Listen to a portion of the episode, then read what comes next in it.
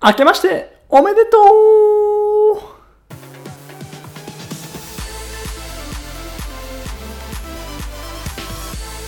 野田ラジオどうも有名になりたい野田春人健康になりたい穂積春明ですよろしくお願いしますこの番組は野田と穂積が旬なことに口を出したりゲストさんと盛り上がったりお悩みなどを一緒に考える番組です、はい本日はですね野田スタジオからお届けしていますと、お願いしますえっ、ー、とですねまあ明けまして皆様おめでとうございますおめでとうございますえっ、と2023年うんうさぎ年はうさぎ年 いラビットフットですよラビットフット年でございますね、本当に。え、ホズミ君何年なの僕牛です牛か、俺イノシシなんですよ。うんまあ、早生まれだからね、お互いね。はい、あのー冒頭で、まあ、今年の目標ってところで、まあ、何々になりたいって言ったんですけど、健康になりたい。はいちょっと、あの、 ちょっとあの、あのーですね、これ言っていいのかなはいはいホズミ君、倒れたんですよ。 今日というかね、あの新年一発目もうん収録できるか不安だったんですけど、はい何があったんですか あの僕クリスマスイブにはい救急搬送されまして やばくない、いやまあもうなんかまたかぐらいの笑い事に今住んでるんでいいんですけうどん、は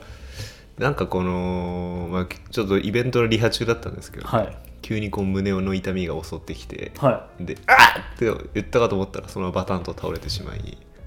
もうてんやわんやでしたもう本当に迷惑をかけてしまっいて救急搬送だよね救急搬送されて結果何だったんだろうね結果はまあちょっと今後詳しくせ検査する予定なんだけど、はいなんていうのまあ疲労疲労お大きくは、いつも通りやんかも うう、ん、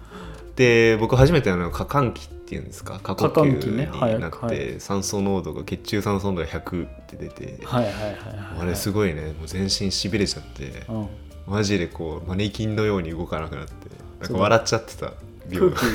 吸わなきゃ吸わなきゃってね体の状態になっちゃって、まあどんどん負のループに陥って、ぶっ倒れちゃうって過換気があるんですけど過呼吸か、うんまあ、まあ過呼吸よりもっとひどそうだですけどね倒れてるからねそうそれでいやでもねそれでお医者さんに吸ったのより2倍の時間かけて吐きなさいって言われてうわ全の坊さんみたいなこと言うなと思ってはいはいはいはいはいでも瞑想ってそうなんだよ、まあ3秒吸ったら6秒で吐うくからん、ね、吐く方を長くするってしかも丹田っていうお腹の下から吐けっていうんだけど、はいはいそれをなんか過換気になったしびれてる状態実践してたんでどんどん良くなってやっぱり全魔世界は救うなとそこでかい 禅として提供したわけじゃないと思うけどなまあ、あの健康になりたいというのがですね、まあ、来年の目標とか今年の目標ですねいや。毎年倒れてるもんななんやかんや言って去ね年は3回倒れてました。 3回倒れてますか3回はい運ばれてますコーコーピング入院ってみんなねい あのホズミ君言ってますけど入院しないためにコーピングがあるのに ね まあそれはまあまあまあ気をつけてくださいね心配しましたよい本当にやーすみません。あのまあ、先週はね、編集も野田さんにお任せしちゃっいやいやいやいやいやいや、まあそれは全然いいんですございますが、まあ僕も有名になりたいで、もうこれ言ったらもう別にしこいつやべえんじゃねえかっていう捉え方をされるかもしれないですけど、まあやばいんですけど、 まあやばいんですけど、あのですね、まあ発信力をつけたいってまあ去年も言ったんですけた。ど、うん。まあまあ一番やっぱ手っ取り手っ取り早いって言ったらあれだね、うん、まあまあゆ目立っちゃうのが一番やっぱ早いんで注目されるところに関してそうは、だねまあ、リスクもいっぱいあるんでございますが、まあ、より多くの人に、まあ、届けたいって意味で一つメディアを使いたいんですようね、ん。に立ちたいというか、まあ、そういう意味で、まあ、1年後は、まあ、1年後今年の目標か1年かけて、まあ、そこを育てていきたいなと思ってる次第でございますいや、でもね、とうとう吹っ切れたなって感じしますよね。吹けた、うん。なんかそんなさ、まあ、ちょっとはさ、今、有名になりたいとか目立つの好きなんだよねぐらいのことは言ってたけどさ、うんもう、1年の年間目標を有名になりたいって設定するぐらい吹っ切れたんだと思って、僕は結構今、頼もしく思ってきました。楽器っぽくね この俺有名になりたいんだよねいやいや、まあでもいろんなね、彼にも事情がありますからね。はいはいはいはいまあ新年一発目ということでございますが、うんもうもう早速すごいお便りが来てるんですかははい、はいい、読ませていただきます。はまあ、ちょっとこれ先週のお便りの変反反応ですね。はいリアクションメールいただいてます。はいラジオネームリトルモーツァルトさん。あいつもありがとうございます野田さん、穂積さん、こんばんは。こんばんははいはい、野田さん、彼女はできたんでしょう。確かに、いつの時期からか恋愛の話になや女性の話になると口ごもったり、野球の話など一回もしたことないのに、野球観戦にはまってると言い出したり、なんだか怪しいと思ってました。それなのにノーコメント秘密ってダッセーなノーコメント秘密っていうくらいなら行動とか言動でバレないように徹底的に隠していませんでいいのにこの中途半端な隠し方いわゆるみっともない匂わせってやつですかっこつけて「水に出るから」とか「ペーペーの売れてない役さ役者風情でろくに作品も出演せずその辺の一般人と変わらないくせにもうアイドル気取りですか満身がすごいですね鼻が伸びきってますよあとこのラジオ誰も聞いてないので彼女がいるって言っても大丈夫だと思いますオールナイトニッポンみたいに影響力とかないですからまあもうバレちゃったものはしょうがないですまあ野田さんには彼女がいたところでそもそも何も変わらないですでもそれが野田さんのブランディングなんですよねはいはいかっこいいかっこいいはい、もうめちゃくちゃ言われてますでござい ますね。はい、新年一発目のお便りでございますがすごいですねまあまあまあまあまあこういうのもちゃんと拾っていきたいなと思うんですがうんどうなんですかどう思ってるいんでやすかまあ普通に悔しいですよねこれ見てるとね悔しいですよね言われてますよこれいろいろあまあいいんですよまあまあまあ言わせとけばねおー 震えてるぞあまあまあ一応理由はありまして、うんまあなんか、うん僕の畑が精神科医療でございますよね、はいこれって例えばうーんと診察とかうん関係性を築くにあたって、うん例えば子供はいませんとか言っうんて診察をするとう、ん子供いる人の気持ちなんて分かんないくせにとか、うんであとは、えーとまあ、彼女いるよって言ったら、うんそんな幸せな分際で私の話なんてき結構ですうんとか、結構話されるのよ、あそうなんだうん割とあるんだねそういううのん結構あるんで、まあ、そういう畑にいるってのもあるんだけど結構スタンスはそれで俺うんある意味まあ想像にお任せしますなるほどぐらいじゃないと人の話を聞ききれないと思ってるので、うんこういう話題に関して自分のバックヤードに関してはノーコメントって言ってるとこがあったなるほどじゃあつまりこのリトル・モーツァルトもまんまとその受注にはまってるってことです か思ってるかもしれないね勝手に想像されてます、勝手ね、に想像して彼女いるっていうふうにされてますよいいと思いますよそれではけ口になるのであればここの 俺が喧嘩売ってるね 煽り返してるまあまあまあなのでノーコメントって言ってるとこがなありるほますど、ねかっこいいかっこいいまあ、あの言い切らないっていうのをちょっと意識してたんだようね、うんん、あのいまいないとかいるみうたいな、ん、まあそういう断定しないのはねありますよねあの神はいるとかさそうか神はいないとかさそれじゃないなとそういる時はいるしいない時はいないんだ からさそそういう精神状態って変わるしみたいなそれでいこうそれで行かせてくれよリトルモーツァルトさんリトル・モーツァルトだってねいないかもしれないんだからこれあそうかリトルモーツァルトだっていないかもしれないのそうですよわかりますかこの感じ、そうかもしかしたら何人もいるかもしれない、うんね何人ものリトル・モーツァルトがいるかもしれない、だからブランディングなんですよねって言われたらブランディングなんですよねうん、 そうなんですよねまあそれでダサいと言われたらまあしょうがねえよなまあねリトル・モーツァルトさんは野田さんの趣味が合わなかったということになるんですかねまあいやいやでも全然あのとは言ってこれを言われたからといって嫌いになってるわけじゃないからね だからフォローしてますいやそういうそういうもんよそういうもんよまあまあこれからもそういうね厳しいお便りもどんどんはいお書願いていくしまれるすまあまとあ嬉しい鍛えなてとくださいよ僕のことも本当に思います、はいえーもう一件またいただいてます、えーラジオネーム水曜日よりのシーサさんこれもリアクションメールですね、はいえー先週の放送で野田ラジオ2022年の振り返りの私のメールを全文掲載すると言っていましたが、ポッドキャストを見ると全文掲載しておらず、ところどころ編集されていました。やはりお二人にとって都合が悪いところは切り取ったのですが、賢く仕事をせず、もっと裸の心でラジオやりなさいよこれはですね、はい、編集者の僕なんですけど、はい、こ れどういうことですかまあ、確かにあの全文掲載してないんですよ、はい一部抜粋みたいな感じでうん載せてるんですよね、うん。これに関して言うと、うんあのやっぱあの PE が入るところが多いっていうのとう。うんんとの載せた方がいいのかなと思うところがあったの でそれは君がコンプライアンスを発コ動しちゃっンてプるわライけアンですスを発動しましたねこれなにるほ関してはねど。その P っていうのはあれですかまだしもい話だったんですかしもい話だったりとかまあある種それを載せることでちょっと傷つく人がいそうな話だったりとか、っおお。てあいりう意ました味っけでそこを抜いてます、はいはいはい。ちょっとまた確認しておきますけど、そうなんですよ。っていう意味でそこを抜いてますね。はい。まあそれしか言えないんですけど、まあでもそれはね、あれですね、結構難しいところありますよねこ。れどうすればいいんだろうな。結構難しいんだよね。まあ僕だったら全部載せますけどね。載せる。うんあのーまあそれがやっぱり態度なので、はい水曜日よりの死者のあ態度うねん、、あ彼の態度を否定したわけじゃないですか僕らはある意味であそうだそれはちょっと彼を傷つけてることになるなと思い ますよあーってことはじゃあ俺が悪いわで、まあ、彼のお便りを読んでうん傷つく人がいたら彼が悪いんでそういうことまあそれをね載せてる僕らも悪いんですけど僕らみんなまとめて悪いということになるじゃあごめんね一緒にあのーごめんなさ いごめんちゃいごめんちゃい、まあまあまあまあねまあそれ意見はいろいろあるということですねはい、まあでもやっぱ痛いよねこういうお便り来るとね少しはえでも楽しいですよね楽し いポジティブですよねえーでこういう時ってどうするの例えばだけどさ、まあひうーんと愚痴を言われるっていう時はあるの細見君は、ん僕に対して批判が来るってうこん、と、そうそうそうそういやまあそれはありますよそれは、うえっ、とどう受け入れてる姿勢的にはえマジふざけんのぶっやろかって思うわ思う あ意外思うどっちかっつったら、うんあこれも人の意見なんだと思って取り入れてんなと思ってえ取り入れるわけないじゃんたあもそういう人が世の中をダメにするんだって僕はね常々思っていうてどういうことって そのえ自分の意見だってこといやなんていうのいやいやいやそのなんていうんだろうななんか頭ごなしにこっちを否定してくるとか、うんうんあの僕は基本的に自分がやってることにはもちろん間違いがあるとは思ってるけど、うんまあ、それを踏まえて自分の存在であるとは思っているので、うんうんまあ、別にそれにね批判するのはいいんですよでもその批判もあのあこれは正しい批判だなって思う時はあるけど、うんそうじゃない時はふざけんなって絶対思う決まってんじゃん思うよねでそれをうんなんだろうなあの、まあ、そこで喧嘩はするぐらいの体力が僕にあったらいいんだけど僕全然そういうのダメなんで臆病になっちゃうんでそういう時って臆 病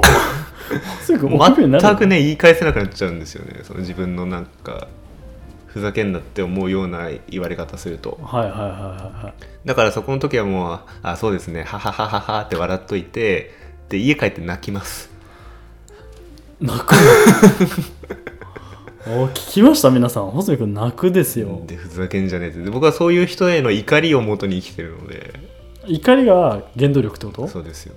いつか見返して僕ねいまだにねあの高校2年の時の修学旅行でこの話したかもしれないけどあのケーキバイキングだったんですよ覚えてるわこれうんうんでケーキバイキングの時に僕はケーキを大量に持ってきてでそれで紅茶を入れて優雅なひとときを送ろうと考えていたら「小泉中二病みてえだな」って言ったやつのこといまだに恨んでますんで俺そいつをあの見返すために今頑張ってやってるんで僕の恨み相当長いですからそこが今原動力となってると いいねいいよはあ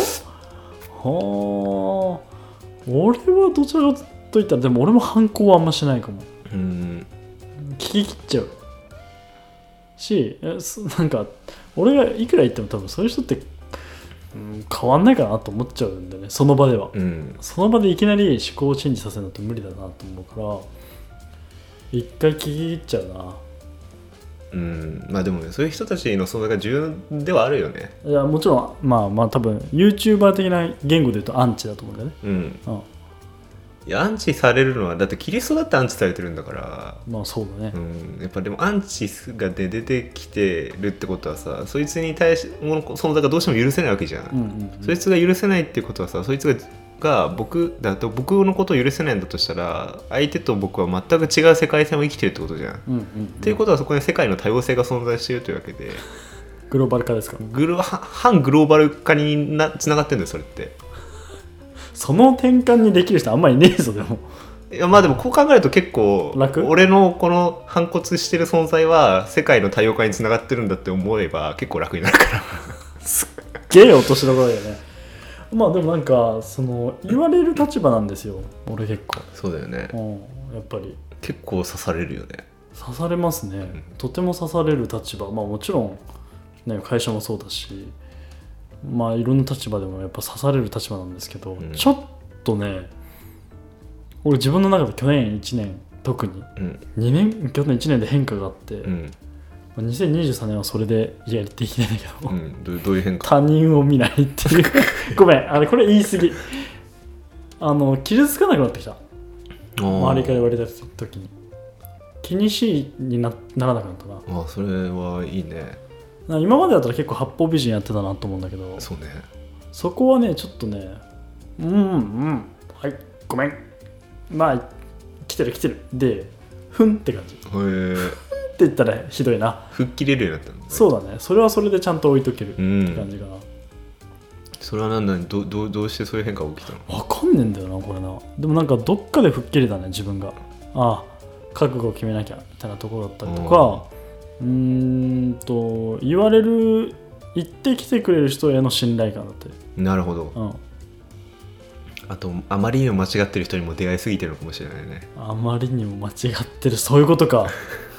ああいたぜやっぱやっぱなんか出会えば俺多分人より多くてさ、うん、いるんよあまりにも間違ってる人うんまそういう人にも出会ってきたねっていうところかなあ、それで磨かれていったんですね君のだといいね審美眼がだといいねなるほどはい、まあまあお便りありがとうございました。は。はいいい、まあね水曜日よりの死者があまりにも間違ってるとは言ってませんのでやそういうもう間違ってないです。全部正しい。ただこれは俺が全文掲載できなかった弱さってところですなねる。ほど、はいそこのリスクを取らなかったとはい、そうでございます。ごめんなさいね。まあでもまた引き続き付き合ってくださいね。 はい、よろしくお願いします、じゃあ次のコーナーです。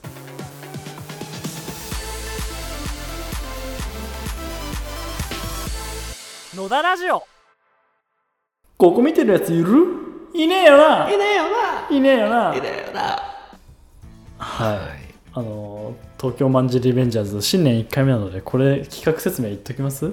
はい、これはもうかつて流行っていたアニメ「東京マジリベンジャーズ」にあやかってはい「ひよってるやついるいねえよな」にあやかってですね、まあ、我々特に野田が着目したポイントについてですね深掘りしていくというコーナーになってます。はいまあ言いたいこといっぱい言うコーナーでございますが、はいまあ、今回何ですか新年一発目。今日はですね、まあ、新年一発目ということで、うん、停電クリスマスから 正月って みんな切り替え早すぎじゃね ほ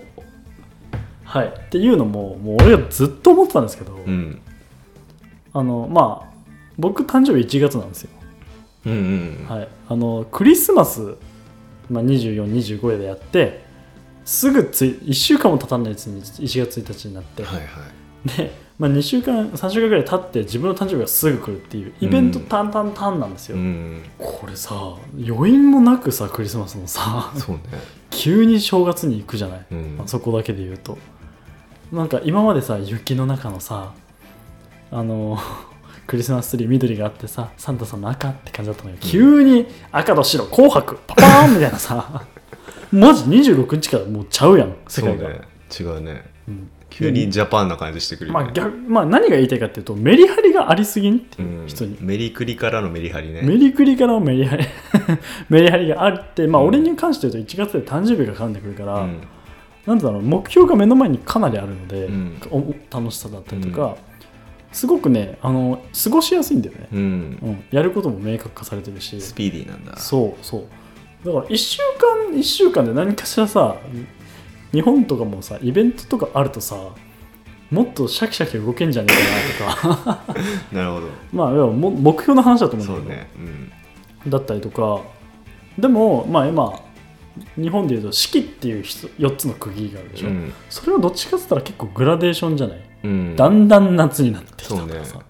だんだん春だとかさまあそういう世界の方が多いというか気づいたらそれみたいな、うんだけどこれは気づくじゃなくて もう決められたパッケージがあるからそうねはい次お正月はいクリスマスみたいなうんそっちの方がいいのかなとか思ったりしてなるほど、うん、だって楽しそうじゃん世の中がいやそりゃそうなんだよ、実は僕去年の年末にね、はい俺はこうよし来年のカレンダー作るぞって思ってたのオリジナルのオリジナルカレンダー、うんでそれまあクリスマスとか入れないでくだらないや つははい出たあの僕の好きなお祭りとなんかオリジナルなお祭りを作ってこの日にはこれをするぞみたいなうんうんうんそばでみたいなそいいばねとろろそばだけ食う日みたいな感じにしておやるのいいなと思っててというのもなんか去年の11月ぐらいからなんかその日本の古い暦に従って生きようというのをやってみていて、楽しいことやってあるね、のー結構そのにちなんだ料理とかねまあ普通に当時は22日だったけどかぼちゃと柚子食ったりとあかゆず湯に入るみたいな、ううんんうんは1日にはついた餅を食うとか、いはいはいはなんいかいろいろやってたんですよでこれは結構美味しくなるんだよ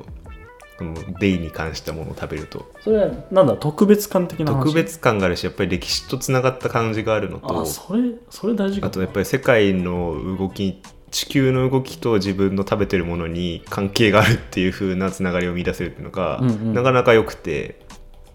で72項っていうものがあるんだよ日本とか中国って。えー今君72個四季って言ってたけど、う日本のし季節って昔は72個あったのえそうなだのから34日に1回季節が変わっていたんですよへええっと、四季24、節句72個っつって、あの節句はあるじゃん。いろんなうんうんおせち料理もそうだけど、あの、単語の節句とかさ、えっと、桃の節句とか。はいはいはい、まあ、江戸時代にそれが五節句って言って、5つの節句が、まあ、日本代表節句ですっていうふうに言われて、まあ、盆と正月と単語、桃、えっと、七夕かなうんの5つ。で、でもそれ以外にも元は24個節句っていうのがあって、うんうんでじゃあ12ヶ月のうちにに月に2回あんだよね節句がでそれにの間を埋めるように72の季節があって、うんうんでこれがなかなか雅だね名前が雷が鳴るみたいなへ雷え鳴なんとかかんとかとかさなんかその、はいはいはいはいトンボが跳ねるみたいななんかよくよくわかんないけどなんかそういうのいろいろと名前ついてておもろいなうん結構おもろいんだよなんかそういうのをもう一回こう現代文明として取り入れていくっていうのは結構あるなと思っててそれにちなんだねカレンダーを作ろうとしてたんだけどまあね、まあ、ぶっ倒れちゃったんでやめましたけどまあぶっ倒れちゃったとしても あのそのまあなんつうの34日に季節が変わるとかもそうだけどさ、うんイベントってところなのかな、うん、まあ、原木がさ、まあ、毎日、まあ、ここはゆあのかぼちゃ食べようと思ってかぼちゃ食べたらちょっとうまさを感じたりとか、うんでも噛みしめるとかさ、うんそういうとこになってくると思ううんだよね、んなんかか多分クリスマス正月も噛みしめるっていうのが大きいと思うんだよね、うんかつなんつうんだろう切り替えのうんタイミングうんだったりとかでそういうのって結構やる気入るじゃんよしみたいなだかうんそうねらよしの話も去年したねしたねうんまあ、よしっていう感じがきっと、うん、特別感になって、うんかつその自分の行動をかみしめられるとかたしかもそれが五感に移動するわけでしょうん楽しい嬉しいもそうだし、美味しいって感じるなんかそれが日々できてりゃいいんじゃねって思ったのいやそうなんだだからつまり我々が今偶然やってるなたまたまこれを選んだなって思ってるものに全て必然性があるというふうにね見なせるっていうのが文化だから、選択にね、うん選択において、うんうんうん、それがだから文化が摩耗してんだよ我々が今つまんないと思ってるはあはあはあ簡は単に言うとだってクリスマスと正月ぐらいじゃんこれ最近の季節って、うんうんまあ、ちょっと前はハロウィンがあるぐらいだけどでも基本的にそのうちの3つのうち1つしか日本的な文化って入ってなくて正月ぐらい、うんうんうんでまあアメリカとかヨーロッパ圏だとさクリスマスと正月ってほぼ一週間ぐらいじゃんそうだメリークリスマス and Happy New Year っていう曲とかあるそうだね、うん歌詞はいはい、はだい、からあそこってまあもともとクリスチャニティの文化だからうんそのキリストの死後え誕生からこのキリストの誕生とあの世界の誕生っていうのを彼らは同一視してるからだから当時の、え2日後ぐらい3日後ぐらいにキリストが生まれたっていうふうに言われてるんだからあれ太陽神話なんでもともと。へえまあまあまあそういうあー神話的な話はいいんだけどだからつまりあの辺は全部同一視してるんだよね、ちゃんとつながってると、うん、だからまあ紐づいてる的な話、まあ、僕らはあれそこの切り替えめっちゃ早いと思ってるけど、まあ、彼らからしたらまあ緩やかにグラデーションして変わってって、ね、もうほぼ同じぐらいな感じで、甘いんだうん、甘いんだ俺らまだまあまあまあでもまあそういうのの手前に日本だったらさ大晦日から、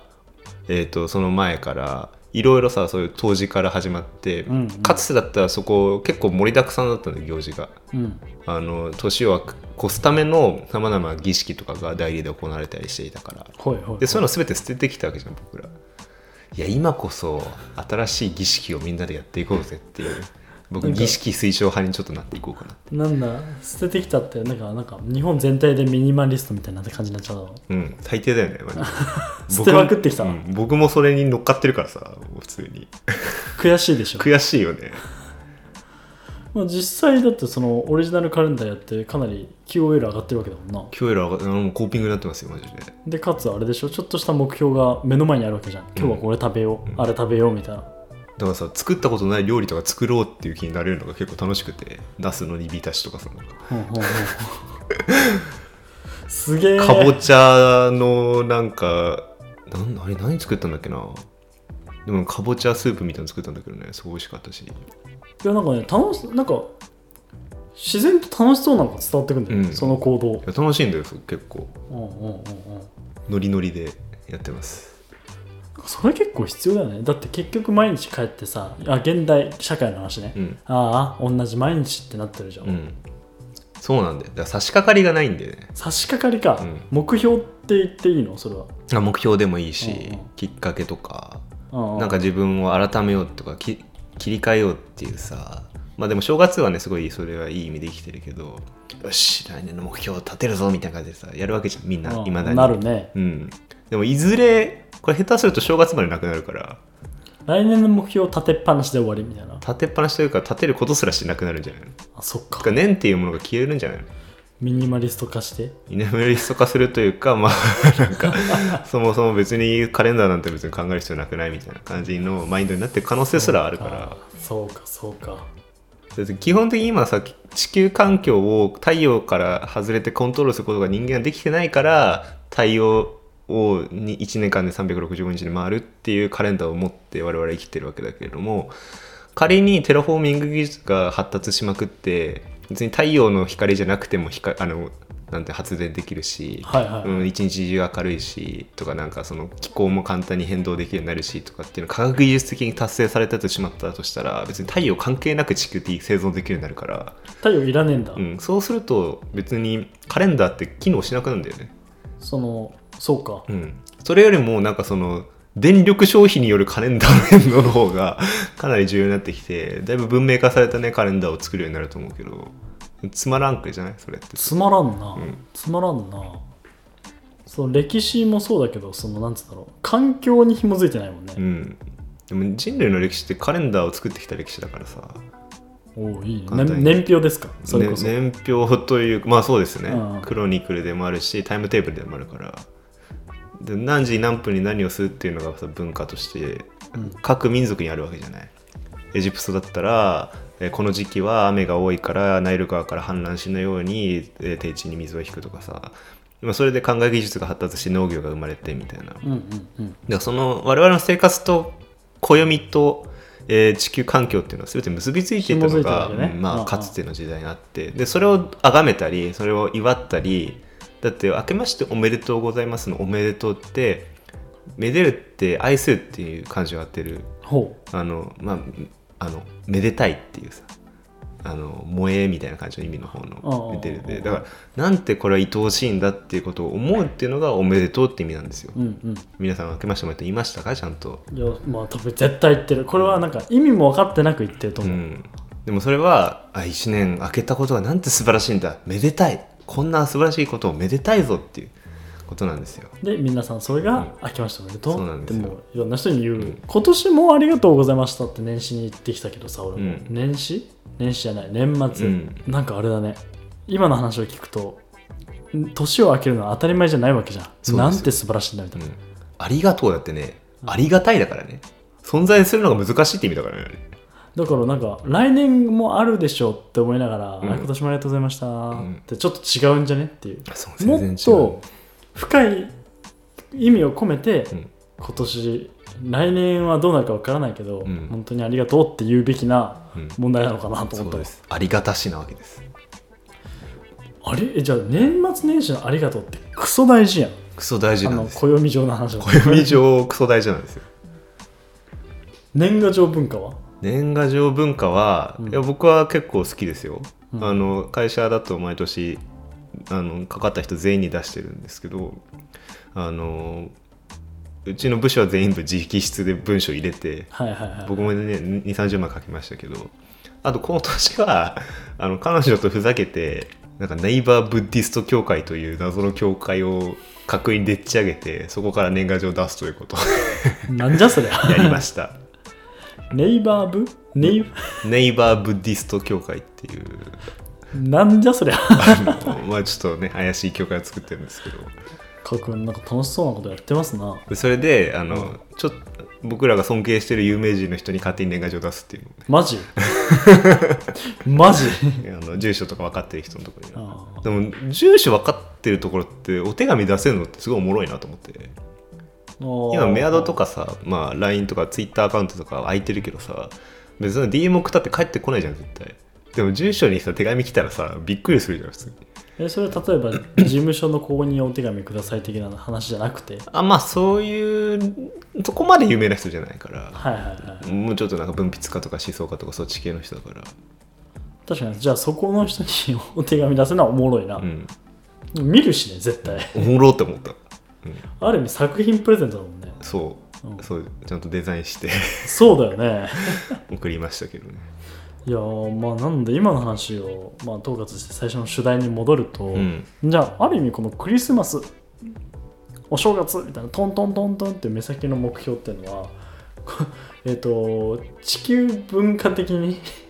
生きる意味としてとても大事なんじゃないかあ超大事だよ 超大事だしで僕らが大にとって大事なのは自分たちがどういう文どういうお祭りを行きたいかなんだよはいはいはいはいで次のお祭り何かなっていうのを楽しみにするために生きた方がよくてでそれがなんかねまあ少なくなってるし単純にでよくわからなくやってるからうんそれもったいないわけでなんかもっといろんなお祭りをみんな開発してどんどんどんどんそれを広めて実践していった方がいいんじゃないかなとだから変なツイートつぶやくよりお祭りつぶやいてくださいっていう感じですそうかしかもそのための準備もするってのもとてもいいもんね、うん目標に対してね